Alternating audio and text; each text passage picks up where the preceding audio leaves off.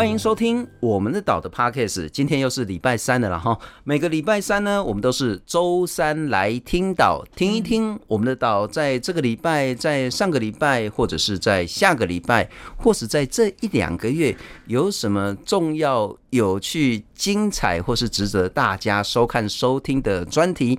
那这一集的周三来听岛呢，我们来谈什么呢？谈小米。小米不是小米手机啦哈，小米是真的小米。我后来才知道，其实台湾很早以前，至少在日治时期呢，呃，包括原住民，包括。闽南人、汉人，或者台湾人然后，其实种很多很多小米。那不过后来有一些因缘际会，所以慢慢的，呃，火头狼、台湾狼种小米的比例就少很多。可是原住民在部落里面还是很重要的这样子一个重物。今天要来欢迎、感谢公共电视我们的岛的资深记者吕培林，培林你好，大家好，信聪好。今天我们要来谈小米，这个是上个月的专题，叫做“抢救小米接力赛”。嗯，啊，事实上我们之前也有访问那个郭华仁郭老师，是那也用了很多培林之前的一些采访报道，那时候包括稻子啊，包括其他的这一些台湾的这些重要农作物。小米哈，我们刚好在桌上就摆了一些，我本来以为说这会不会是珊瑚？这是真的。啊，看起来很不像珊瑚。他说：“那会不会是一般的干燥花啊？”我想说，啊，干燥花会长这样吗？我拿起来让大家看一下，这个是一个还蛮漂亮的一个装饰。这就是小米，这是小米。它是那个种苗改良场的罗英飞研究员做的小干燥干燥花小米。哦，我因为有一些朋友他是听 Podcast，我稍微描述一下了哈，就是一个很小很小了不起，大概就是五公分六公分的高度的这个小米的穗。嗯，然后下面有一些装饰的小花，是其实还蛮漂亮的了哈。小米我在看了那个培林的专题之后才知道，哇。种类超多，你知道吗？我以前吃小米粥的时候，它大概就是那种黄黄小小、黄黄小小一颗，其实还有很多是玉米的碎片。我看你专题就有那种一坨的，然后有一一种看起来很像稻子这样子的一个长度，嗯，那有一些看起来超长，也许可能六七十公分以上的那一种，还有那种像那种佛手啊、佛手柑那种啊，看起来很像手掌 魔手，感觉快。怪怪的，外星来的 小美种类到底有多种？多少？嗯，到底多种不知道，因为这种现在的说法从四五百种，什么各种说法都有。但是比较一个明确的数字，就是我们在影片中有提到那个在花莲的那个陈秀美，她从成大的已经过世的张松斌教授那边拿到的品系，有确定有三百二十四个品系，因为这个数字是很确信的，所以我们可以理解说。如果老师他们都可以收集到三百二十四，那么实际上的品系一定比这个还要多。光一个成大的教授张松斌张老师，嗯，他自己就收集了三百二十四个品系。对，哇塞，是，所以上面很多种。那你怎么会想说要重做这个小米的专题呢？其实也是刚刚你刚刚讲的郭华仁老师有关。其实我也是听郭老师讲，他说二零二零二二年的时候，他就跟我说，二零二三年是国际小米年，刚好是今年。是对，所以他说这一年会有很多跟小米有关的活动，还有就是他也认为这是一个可以被注意的，就是基于这个基因多样性、生物多样性的一个一个原则之下，然后他就说，其实你可以去注意这个东西的。哦，哎，我考考培林哈，我后来去台南，然后。跟刘一昌刘老师，然后他说在考古遗址里面啊，有很多小米的那个，有很多小米哦。哎，伊就讲啊，看像这在丢啊啦。嗯、啊，哥讲来，请问小米的台语怎么讲？啊，这我在谁呀？哎，活塞，哎，是我之前有跟你讨论过的。对对对，我偷听到你说。不，我我就说哇，既然那台语都觉得谁呀？这个字其实跟英文那个小米的那个发音好像有点像，有点像，对。那既然是这样，就表示以前火头狼应该也很多种小米。嗯，因为这种是叫叫做属属稷类啦，所以它到底是不是跟我们现在的小米的关系有多近，我们其实是不，我我我自己个人不知道。但基本上我们可以理解的是说，我们现在习惯吃的水稻。稻子是。假单假币嘛哈，嗯其实其实米它是需要很多的水的，所以在我们可以想象说，在比较远古就是比较高炸一些尊呢，除非你的灌溉系统可以做得很好，嗯那你可以有这么多的水，你才可以有办法种稻。是。那要不然的话，你一定是会种那种比较没有那么需要水的，吃水比较少的作物，绝对是这个样子。那可能就是小米啦、小麦啦，还有一种高粱，我们最近几年非常红的叫做油芒的这种东西，油芒，油芒对，哦。因为油油芒的纤维值也很高，然后它的脂质跟蛋白质的含量也很高。油芒癌价值的。油芒也这样但基本上那个原住民部落还是有人在种，只是很少啦。对，但是可是它的经济、它的营养价值非常好。哎呀，不过这样讲，你谈到郭华仁郭老师，然后其实我们都很尊敬他，就是嗯，我就知道他是一种老派的那种士绅。Japanese gentleman 那 种感觉。时间哦，不但是百分之百准时，他还会在提前个那个，也许是十分钟、二十分钟到，是就很像那种老派的士绅，或者说咱印象中很有礼貌、彬彬有礼那种那个老日本欧吉桑那样子的概念了 哈。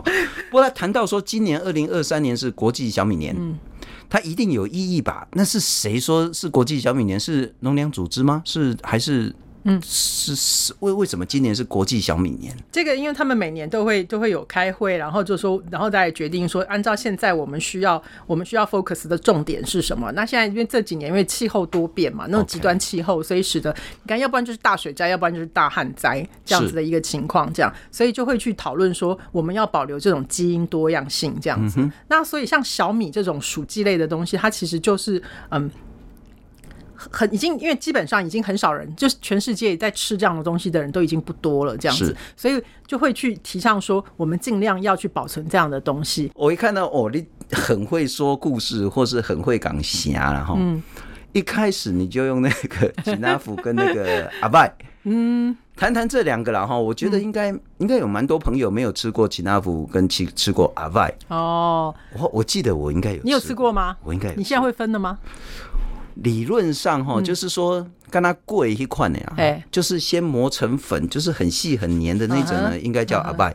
对，啊，然后呢，看裂呗，就是不没有磨成粉，但是它其实也还蛮浓稠的，那应该是奇纳福，对不对？对对对，是这样分的。就基本上你看得到，按根据欧妈妈的说法，我们片子里面那个住在台东县金峰乡嘉兰村的欧春香欧妈妈的说法，你看得到小米一粒一粒的那个叫奇纳福。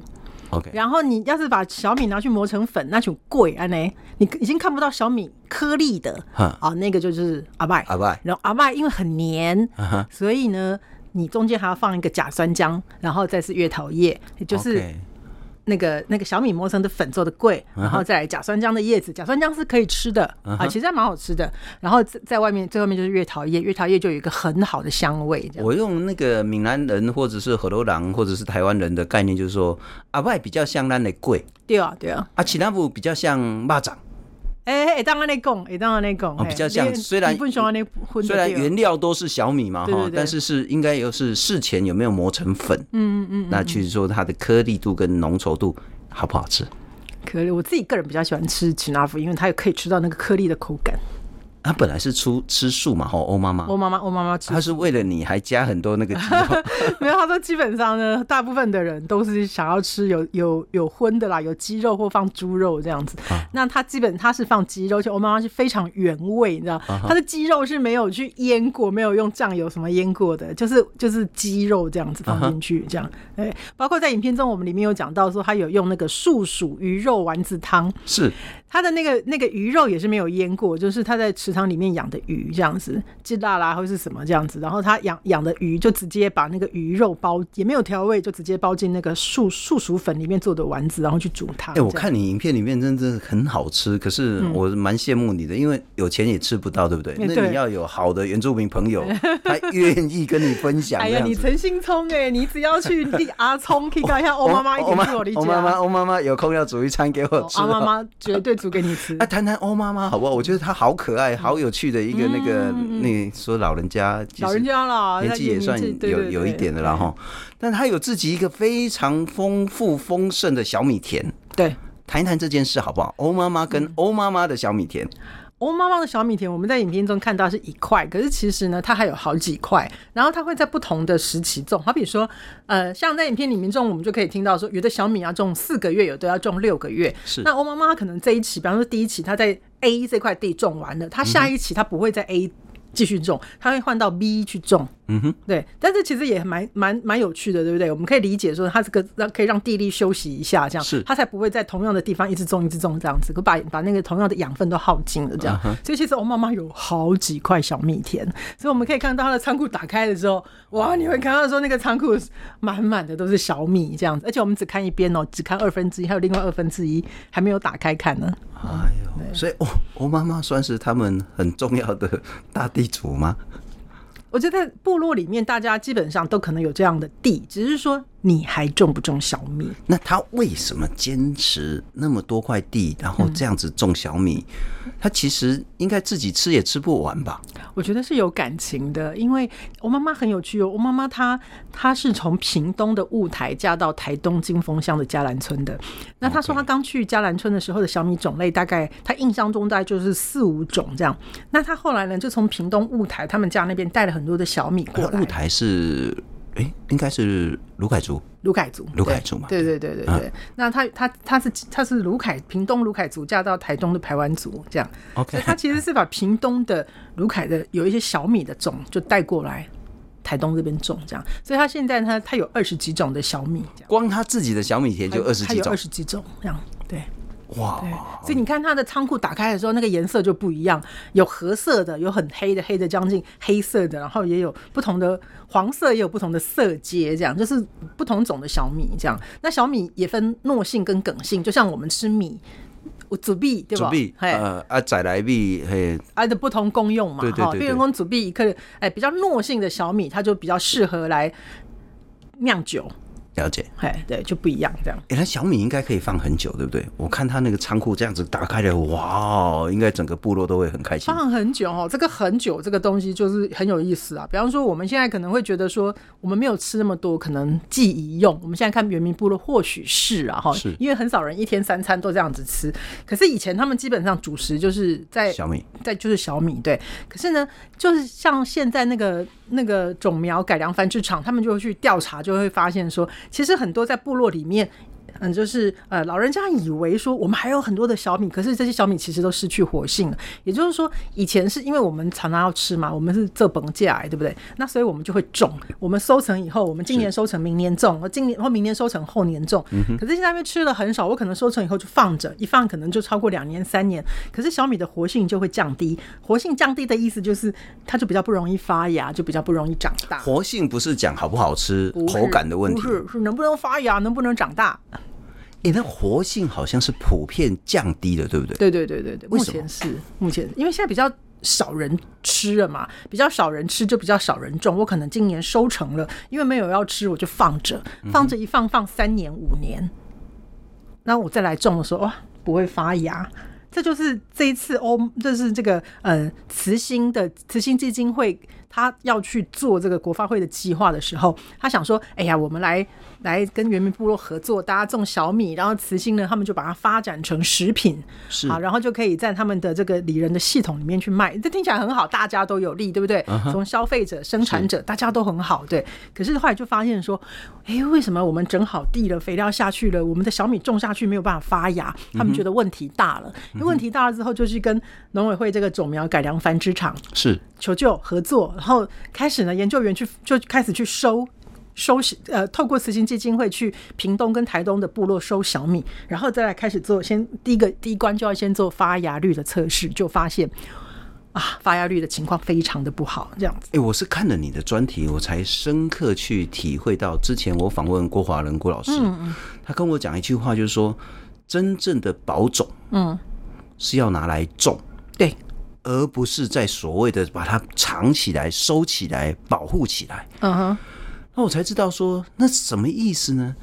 就譬如说，我们今年丰收的这小米，嗯，然后呢，我们要把这个丰收的小米呢，赶快明年再种下去，嗯，然后它就可以源源不绝透过这种种植的方式呢，把那些发芽率高的呢给保留下来。下来，对。可是你如果今年种了丰收，你放了两年、三年之后，那些小小米你再拿去种，嗯，它就是那种已经是比较。不好的发芽率低的，嗯，你再去种，它就会越来越差，越来越差。对对对。所以唯一最好的保种，就是说你持续种，一直种，一直种，种，对对对。但我们现在遇到最大的问题是没有人种，对。部落种小米是原本也许是汉人四百年前还没来之前，嗯，部落就已经很广泛的种植小米嘛，嗯哼，嗯哼，基本上那个时候就是食物嘛。不过我们现在我们现在讲的小米，可能在那个时候的含义里面，它可能不止我们现在看到的这些小米，包括其他的种类，是很多这样子的呃。这大概就是大概就是像小米这样子，不需要不需要太多水，然后哎不需要太多的肥料这样子的一种一种作物在这样子。只是后来因为商业化的关系，第一个是汉人把稻米带进来了嘛，是，然后水稻带进来了，然后另外一个就是到后来呢，又因为商业选种的关系，我们总是选那个。适合我们的口感的，产量很大的，我们就选这种东西，就选这样的品种。所以后来我们看到的品种就是越来越少，越来越少。可是其实以前的人可能可能吃一百种，一一两百种，但我们现在大概你数来数去，我们吃的大概就是就是那几种而已。不，我先前就是在访问郭华仁郭老师的时候，也有用培林的一段，就是谈那个台南月光米，嗯嗯，也深刻体验出那种所谓的呃。保种多样性的重要性，是是是。就比如说，我们从日本引进那个月光米的品种来，可是呢，月光米呢，它又对光线很敏感，对，所以台湾的日照又很强，是。所以我们怎么种呢？就是种不好 啊。然后也许是缘分，也许是老天爷注定要给我们的礼物。对，就从原住民部落里面有一个那种钝光性的路道，嗯，就是种在陆地上，不是水里面。也实验田的嘿，啊，一多播回来，啊，两个去那个交配之后呢，就产生了叫做台南月光米，又好吃，但是又有钝光性。嗯嗯嗯嗯，那我我想问的说，所以小米品种的多样性，嗯，在我们未来不管是粮食保存也好，嗯，在对于所谓的生态的平衡也好，它的重要性是什么？小米品种的多样性，就可以让我们吃到我们现在想吃跟未来想吃的东西不会灭绝或减少。就像你刚刚讲的这个十六号，十六号的真的月光米十六号很好吃，可是在台湾就很难种。可是还好，爷阿妈台中六十五号一五台丢这类。对光比较不敏感的基因的，是你度假贡给别不会过来天上赐来的礼物。所以你看，安尼为阿嬷告台南十六号，安尼一看经过了阿嬷，然后爸爸妈妈到到这个台南十六号这个月光米，这样子是不是要经过两代，对不对？所以保存这个基因多样性就很重要。或许你现在用不到，可是你怎么知道你将来用不用得到呢？所以这个保存基因的多样性就很重要。好比我有一个朋友，他现在在屏东，他在养一个虾，然后他就跟我说。哇，这个我这种虾叫做牡丹大虾，应该的后会名啦。牡丹大虾，对，可能现在大家会不会发现说，以前我们吃很多泰国虾，好，然后你现在有没有发现说你在。市场上你会发现泰国虾比较少，白虾在增多。是，好，一方面因为白虾进口的越来越多，一方面是因为我们现在的这个泰国虾养的啊比较少。那比较少的原因是因为我们现在正在经历一个这个泰国虾的虾母要汰换的一个一个情况。那因为比方说，我可能培养了一批虾母，然后我们所有的我们很多的这个养虾的人都是跟我这个总原厂来。买来买的这个虾母这样子，那那这样子，我们这样子培育过几代之后，一定会基因一定会弱化掉嘛？是对。那我这个朋友呢，他们就很好玩，他们就找这个泰国虾的虾母，找那个比较健康的，因为泰国虾体型大，他们要这种体型大的基因。然后呢，他们就在屏东的牡丹，在那个过山虾里面，就是我们一般溪流里面的那种贪食沼虾里面，他们又去找到那个就是活动力很好的，然后这种过山虾的虾的。公的虾，公的过山虾跟母的泰国虾去交配，哎，就产生了体型大，然后肉 Q 又弹的这种又好吃的这种牡丹大虾，这是他们最近养出来的。所以换句话说。我们如果说有各式各样多样性的基因存在在我们的日常周遭，嗯，那如果原本的这一些不管是品种啊或者什么样的受到大自然的改变威胁的时候，嗯，也许就可以拯救我们这一次的危机。对，就好比说我们想要吃某种虾，哎，你可以从国山虾拿它的基因；那我们想要吃想想要吃月光米，你可能还有这种原来的路道有一种。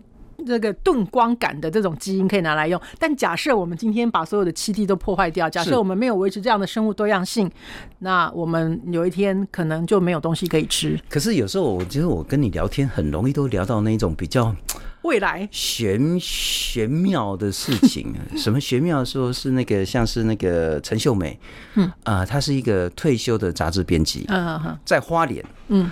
他自己在花莲也种小米，是。虽然他是在市区里面嘛，哈、嗯。可是他跟成大的一个教授叫做张松斌，生科系的教授，嗯嗯嗯，就张松斌张老师呢，你刚谈说他自己一个人就保存记录了两三百种的这一种小米品种，三百二十四种，三百二十四种，嗯嗯。然后他在一次偶然机会跟那个陈陈陈小姐有机缘认识，对对对。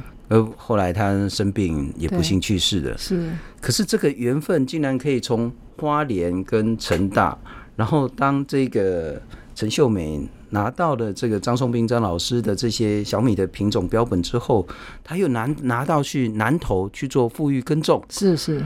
然后呢，他这些小米的品种又寄到台东达鲁马克去，就。这个缘分其实是很奇妙的，很奇妙的哎，就是陈就是陈秀美，她跟她就是一个汉人嘛，然后她她以前做的杂志就是《汉生》杂志。哎，我们如果有印象，就会记得我们对《汉生》杂志的印象是什么？我们其实他其实介绍了很多的艺术艺术文化的东西，然后我们我可能对他最大的印象是他介绍中国的剪年窗纸啊，不就不是剪年，就是中国的窗纸这样子的一个艺术这样。可是他怎么会去？做这个，竟然去种小米，而且还发誓说他就是要完成一个台湾的小米图鉴这个东西。我觉得人的缘分是很奇特的，但我觉得这是一种人的。人的一种个性之所在，他其实一开始是因为他觉得布农族的记事力非常有趣。那我们可能很多人都知道说，尤其是我们去一些布农族的部落，我们可能看到他会有一块板子，然后上面就是会有那个，比方说他可能一个图图案是有一个很像镰刀的图案，那这个是表示什么？这表示说这个是可能是对，可能是收成的季节。那他可能画了一个方方正正像田地的图案，他是告诉你说这个月份哦，这个时间到了，走到这个时间的时候，你就是要去开垦，你要去整地这样子。那他一开始。就是哎，这个很有趣。那我们也理理解说，哎，这个对艺术文化有兴趣的人，可能真的就是会对这样有兴趣。可是秀美她就会觉得说，哇，这这整个记事力基本上是跟着小米的呃播种、收成去走的一个记事力。那到底小米长怎么样？种小米是什么感觉？他是因为这样子，他就开始觉得说，不然我自己来种小米这样。那我们觉得这紧张起。就是用几类工的啊，哈！你种小米，你别给都经历啊，不把剪过。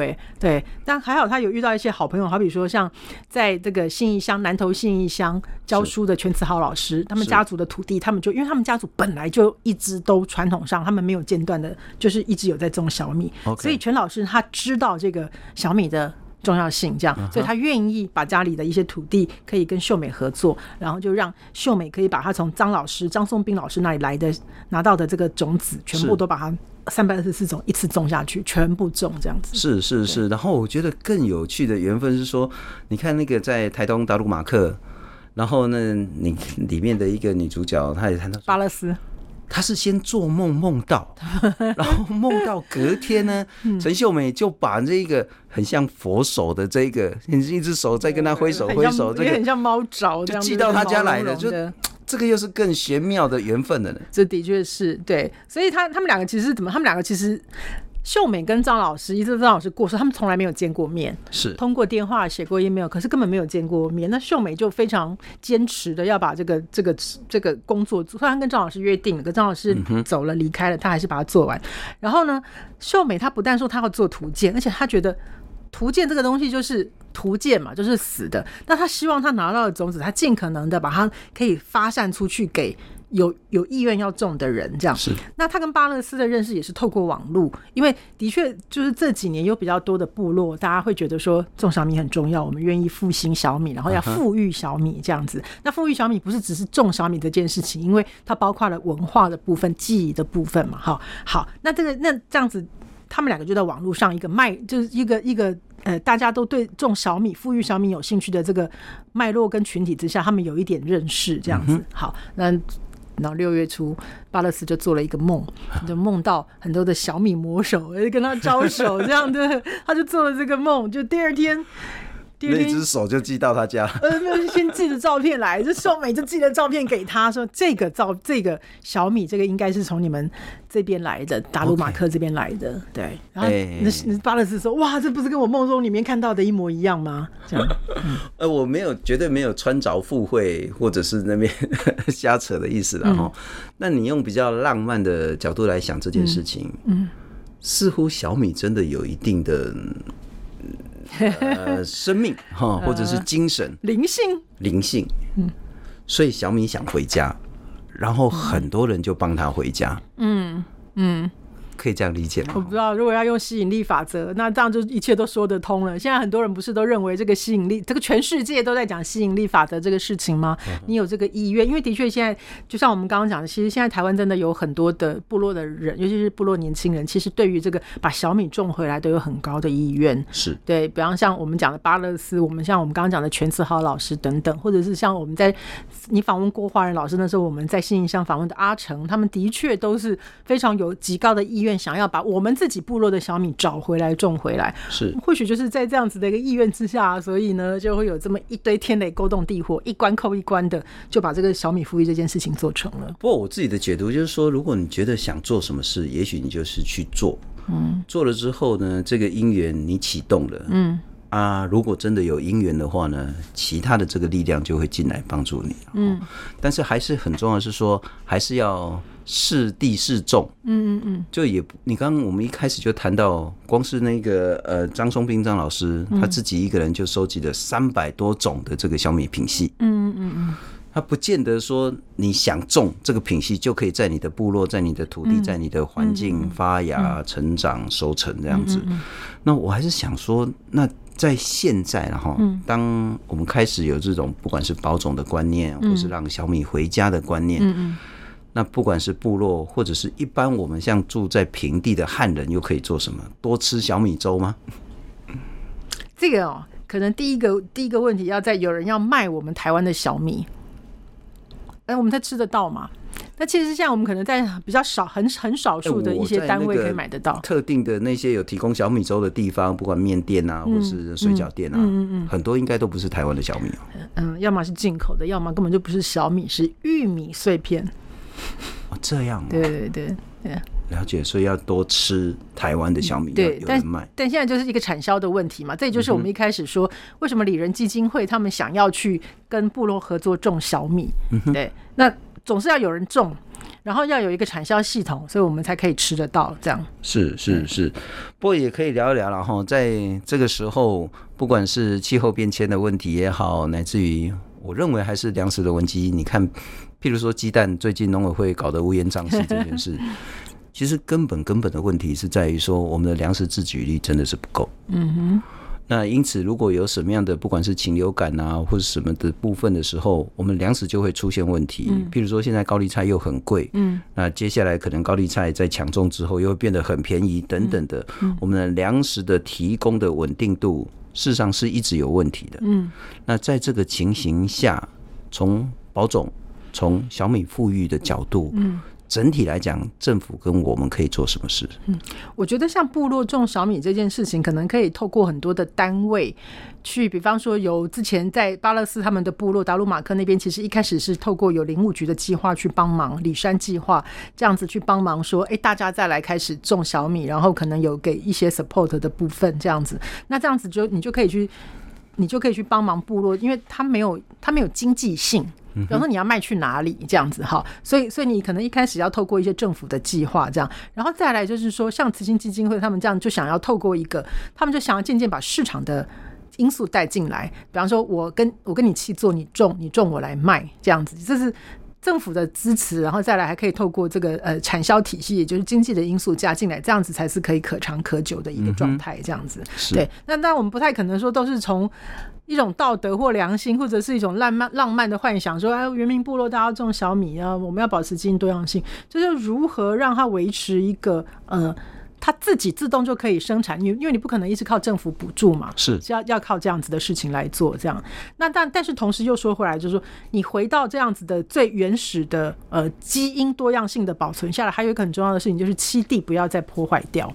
对，我们接下来还在做一个问题，就是跟环境信托有关的一个题目，这样。嗯、那这个这个环境信托这个事情，可能这个名词一讲，可能大家也都蛮多人知道，就是可能我把我的地捐出来啦，呃、然后你你由由诚信关到也得关好信聪信聪，你就一直帮我保护这块地这样子嘿。那那这个也是很重要的一件事情，因为通通常这样的地主要是浅山地带的地，这些都还蛮重要的，因为它就会发生在我们一般的呃农村地带跟我们的山山高山山原中间的一个交界的地带，这样。嗯、那这样子的地带，它的它的被它的破坏性，因为我们一直在开发，它被破坏就会很快，这样。所以现在有很多人就会发起说，我用环境信托，或者有一个像三猫森林这样的一个团体，那他们就是说，我们去我们四百多个人买一块地，这样。那、嗯、这个地买下来以后呢，就四百多个人嘛，将来谁想要卖，就算你四百个人里面有二十个人想卖，你都要说服其他三百八十个人这样，是因为你很难卖，所以你就会尽量的，你就把三就把地保保存了下来，这样。所以就是说，可能七地不要再让让它破坏也很重要，不然我们很多东西我们就会。植物或者是动物，我们都会找、嗯、这个东西会灭绝，物种灭绝之后，你的基因多样性怎么样也回不来。不过我们很简单讲说，啊、呃，小米想回家这件事情是牵涉到非常复杂的，嗯，包括说不只是部落了哈、嗯，那在平地如果有人要种，嗯，你还要有足够的土地，嗯。然后要有足够的消费者，嗯，然后要有足够的这些品系，嗯嗯，那其实是一个非常复杂、辛苦、困难的一个工作。嗯，那如果各位听众、各位观众呢，对这一集小米有兴趣的话，也欢迎大家再回过头来去看看，在一个月前我们的岛有一个叫做“抢救小米接力赛”，由吕培林所制作的专题报道。再一次谢谢培林，不会，谢谢信聪，也谢谢大家，请大家多多的去。吃小米，然后去参观部落的小米祭，其实会挺感动的，因为那小米不是只有种跟吃而已，它其实跟整个部落的这个记忆文化，它是有很密切的联系。那以后大家可能大家再去看的时候，就是没有只是可能暑假去看一个丰年祭这么简单的一个概念。如果你知道说这个其实跟整个部落的生产都是有关联的时候，那你就会觉得哇，这个吃小米就不是只有吃小米而已，特别好吃，特别好吃。对，谢谢大家，谢谢。